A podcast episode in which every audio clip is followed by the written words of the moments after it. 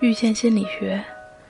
每个学习心理学的人都有自己的故事，而我的故事是这样开始的：初中的时候遇到了一位很好的班主任，那时候用他的话说，就是他没有把我们当学生，而是把我们当朋友。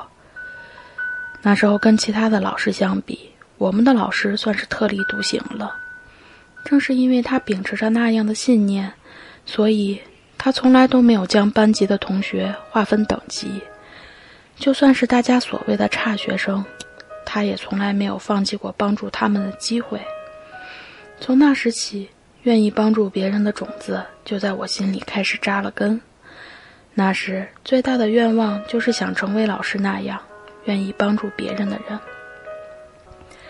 转眼上了高中，自己都不知道从什么时候开始，悄悄暗恋起了同桌。那时候每次看到同桌，自己就会悄悄小紧张，生怕自己在他面前说错了话。看着他开心，看着他慵懒，看着他生气，自己的情绪都会跟随他的情绪变化。有时自己暗暗的想。自己要是知道他在想什么就好了。那时的我在想，学习心理学是不是会让我知道他在想什么呀？对心理学的好奇就这样开始。那时网络信息还没有现在这么发达，自己对心理学有限的了解也是从陈旧的书本开始，隐约知道了这个世界上有一个职业叫做心理咨询师。高三那年。母亲重病了，家中的变故让面临高考的我倍感压力。家人在为家里的事情操劳，我也在学业、家事和自己的小情感中煎熬着。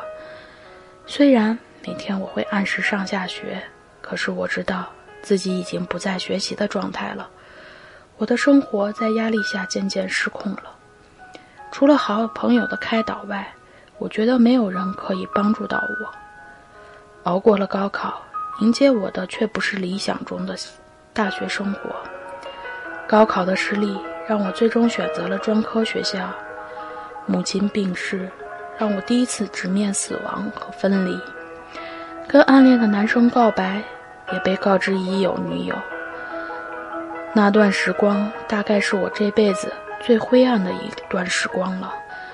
直到有一天，我将那段艰难的经历。讲给一个朋友听，朋友说：“怪不得那会儿看你，感觉你整个人都沉闷的，谁也不搭理的样子。”后来的后来，我升了本科，大学毕业后顺利工作，顺利嫁人，日子就这样的朝前走着。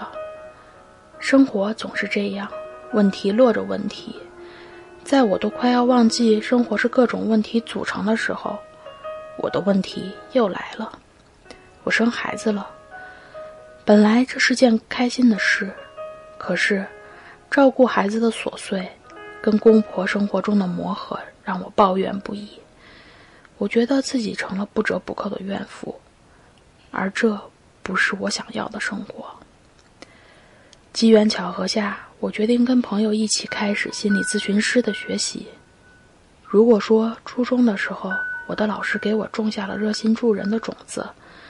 高中时只是对心理学的好奇与爱好，那么这次的学习是我在心理学的道路上的蹒跚起步了。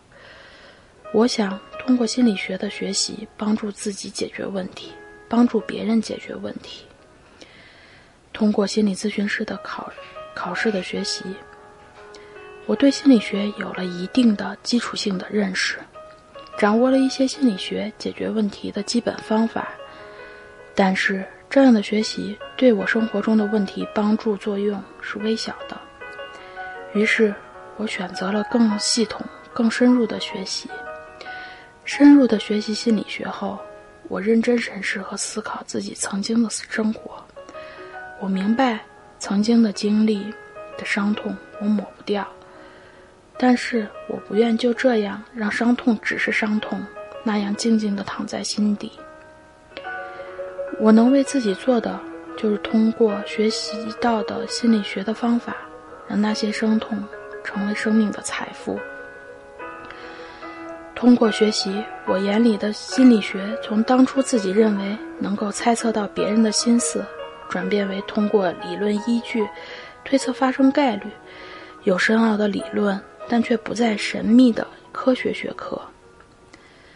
我对心理学的认识也从当初做的心理测验到更系统全面的普通心理学、发展心理学、社会心理学、测量心理学。等一系列的心理学理论，也是通过学习，我也知道了心理咨询师不等于心理学。心理学的范畴那么大，可以涵盖生活中的方方面面。